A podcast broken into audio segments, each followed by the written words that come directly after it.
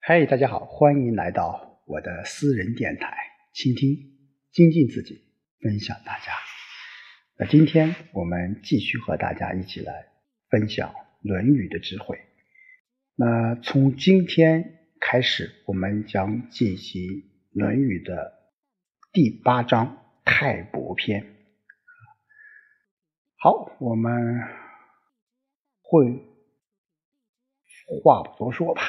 直接进入第一小篇章小节。子曰：“泰伯，其可谓至德也已矣。三天三以天下让，民无德而称焉。”啊，那泰伯啊，我们说第八章整个叫泰伯篇。那泰伯这个人啊，呃，孔子论泰伯就是说。他是一个很道德完善的人啊，道德完。那泰伯他又叫啊，这个泰又叫啊李太白的太，就是太阳的太。他是相传是周朝的祖先啊，古公丹父的长子。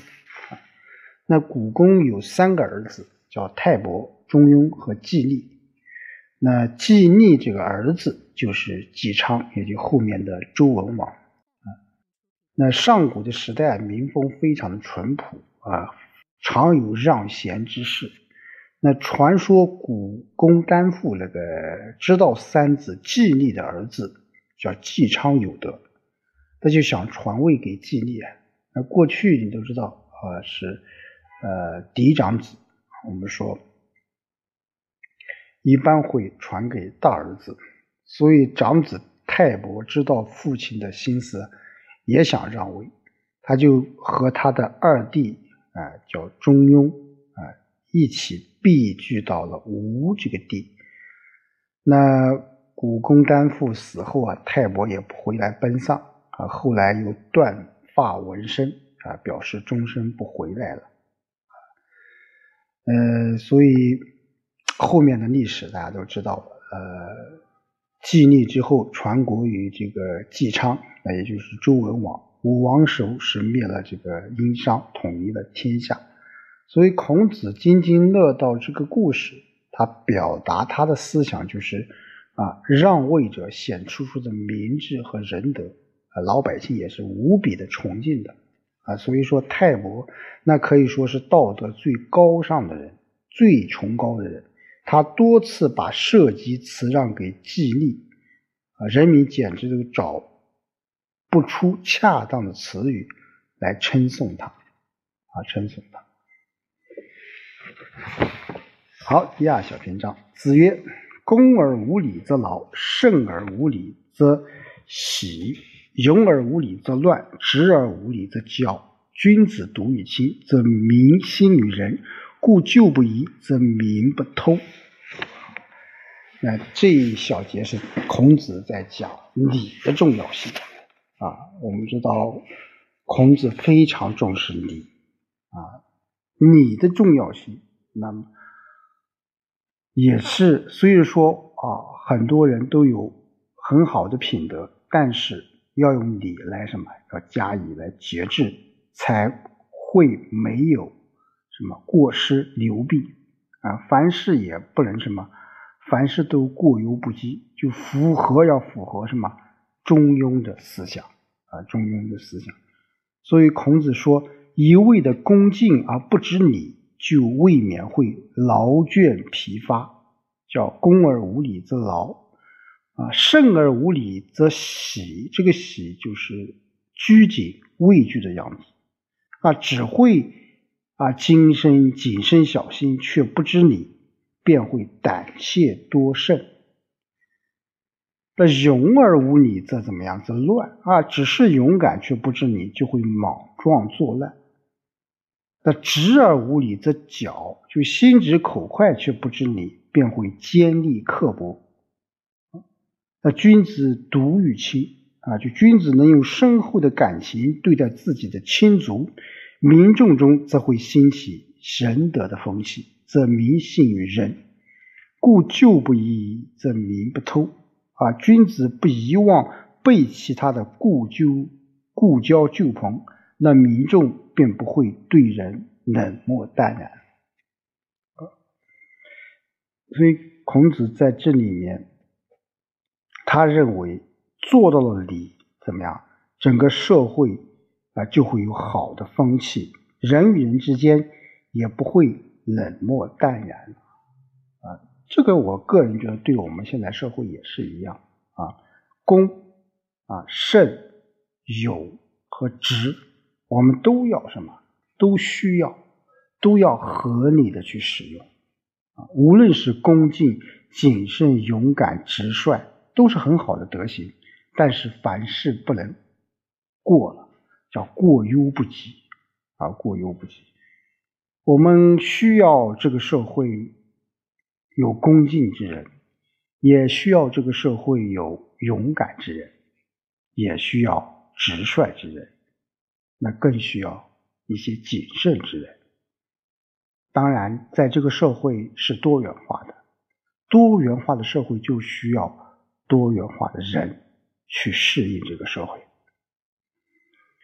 好，第三小篇章，曾子有记，昭门弟子曰：“岂不足，起于手。”诗云：“战战兢兢，如履深渊，如履薄冰。而今而后，物之免复小子。”啊，那这是曾子啊，因疾病啊得到了一些人生的经验吧，啊，也这也是一种学习。所以曾子生病了，他把他的弟子召集过来，啊，说道：“啊，看看我的脚。”啊，看看我的手。那诗上说，《诗经》上说啊，战战兢兢啊，好像面临着深渊，好像走在薄薄的冰层上。从今以后，我才知道自己可以免于祸害。行诺学什么？啊，学什么？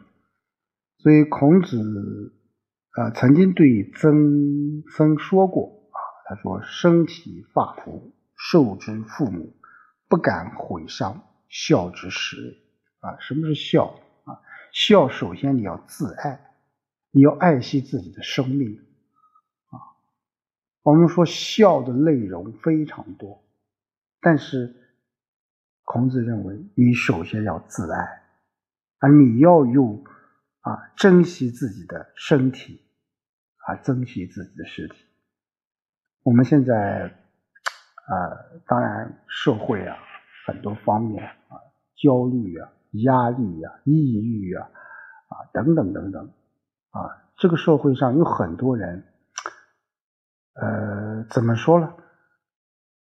在遵守孝这一方面，其实我们远不及古人啊，远不及古人。就拿最基本的珍惜生命来说，好多人都没有做到。好，曾子有记啊，第四小篇了。曾子有记，孟敬子问之，曾子言曰：“鸟之将死，其鸣也哀；人之将死，其言也善。君子所贵乎道者三啊：动容貌，其远暴慢矣；正颜色，思敬信矣；出辞器，思远必备矣。”啊，吃度之事，则有思存啊，思存啊，这也是曾子这个生病了啊，孟敬子去探问他啊，曾子就说了这段话啊，现代人非常有名啊，叫“鸟之将死啊，其鸣也哀；人之将死，其言也善。”就是曾子对孟敬子讲执政怎么样，要修身的道理，还要修身。曾子怎么比喻？他们讲鸟将要死时，鸣叫声也是悲哀的；人将要死，说出的话也是善意的。那么，作为一个君子，应当注重有三个方面啊，哪三个方面？一个就是动容貌啊，动容貌，就使自己的容貌怎么样，庄庄重严肃，这样就可以避免别人的粗暴和怠慢。那首先你要，你要啊，有一个。很正气的样子，很正气凛然的样子啊！你不要啊，不是说穿的衣服多么豪华，不是要你怎么样去精心打扮自己，而是什么？是自己的容貌要要要要庄重，要严肃，要干净。我个人觉得啊，那正颜色啊，什么叫正颜色？就使自己的面色端庄严正，这样就容易使人幸福啊，使人幸福。当然，这个正颜色，我们不是说板着整天就板着脸啊。呃，其实我们说一个人，你要了解他啊，你要深刻的了解他，其实有可能他的表面与他的内心是不一样的。当然，我们说不是整天嘻嘻哈哈、嬉皮笑脸的人啊就不行，而是在那个时代啊，作为孔子啊，或者说认为曾子，他们始终认为，你要做一个君子，你就要动容貌，要正颜色，要出瓷器啊。什么叫出瓷？就讲究言辞和声气。言辞就说话啊，你的气息、你的表达要自然。要有生命力，要有生活的气息。我觉得这个啊非常同感。就现在我们人说话，就缺少了烟火味，而缺少了生活的气息，过多的是一种啊对这个社会、对这个世俗的不满，甚至是用了一些啊粗鄙的词语。这样我想就不是啊。当然不是曾子那个君子，我想也不是我们作为现代人的一个好的标准吧，好的标准啊。所以孟敬子去探问他。曾子说：“了将要死时，鸣叫声也是悲哀；人将要死时，说出的话也是善意的。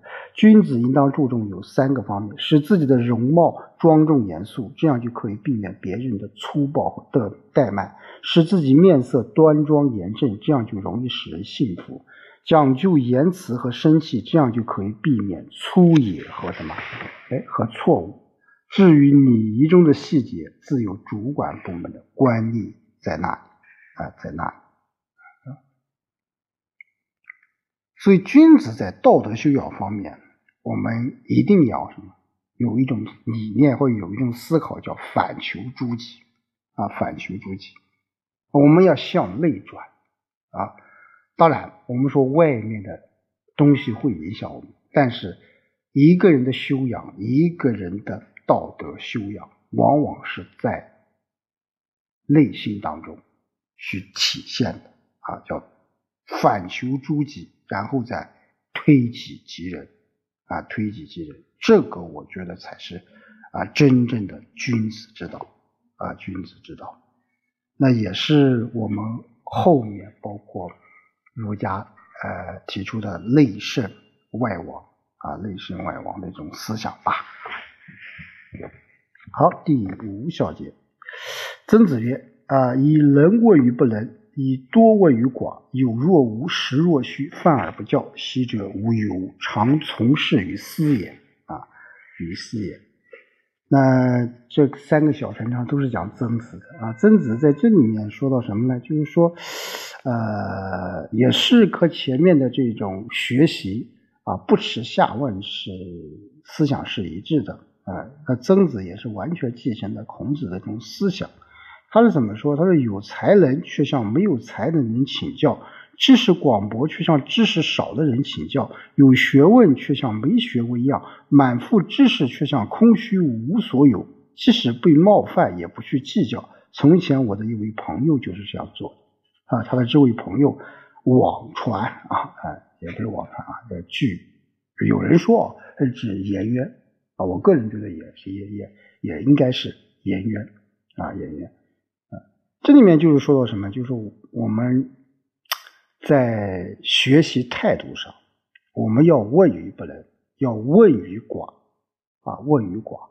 那问于不能和问于寡，这是一种学习的态度啊！不要认为啊，呃，我很厉害，我很牛逼啊。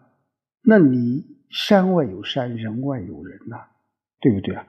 你不要光看哎，这个人啊不大。行啊，这个容貌啊，表达不行，但是他其他方面行不行？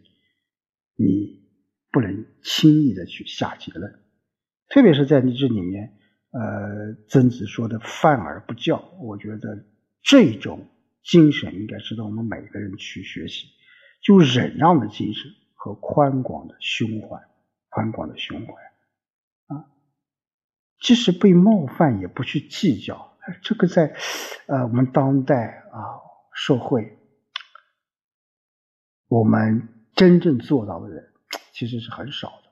当然，我们说不是说被冒犯就就就一味的忍气吞声，而是在有理有节的去进行一些啊交涉，甚至是一些沟通。我觉得这是我们现代社会组织管理当中非常重要的一环，那就是什么？沟通交流，沟通交流。我们现在就是缺乏沟通。我们的社会、我们的组织之间就是缺乏沟通、缺乏交流，沟通少了，交流少了，而矛盾恰恰是多了。所以，我想，呃，《论语》真的给我们很多一些启示、启发。就这个小节，我觉得“犯而不教”啊，“犯而不教”，我们每个人就应该去注重这一点啊，进而去完善自己啊，改变自己。好，今天就和大家说到这里，我们下周再见。